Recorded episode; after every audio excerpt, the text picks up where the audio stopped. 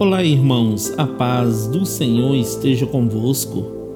A palavra do Senhor diz assim no livro de Efésios, capítulo 2, versículos 8 e 9: Pois vocês são salvos pela graça, por meio da fé, e isto não vem de vocês, é dom de Deus, não por obras, para que ninguém se glorie.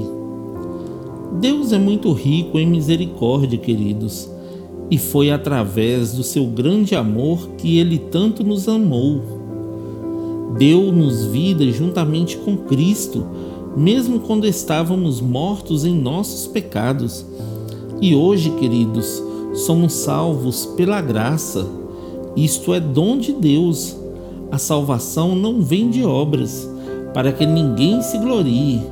Vem de Deus, queridos, e é gratuito se você ainda não está convicto da sua salvação, entregue a sua vida a Cristo hoje e viva através da fé o melhor que Deus tem para você. Amém?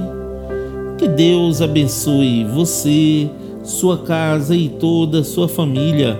E lembre-se sempre, você é muito especial para Deus.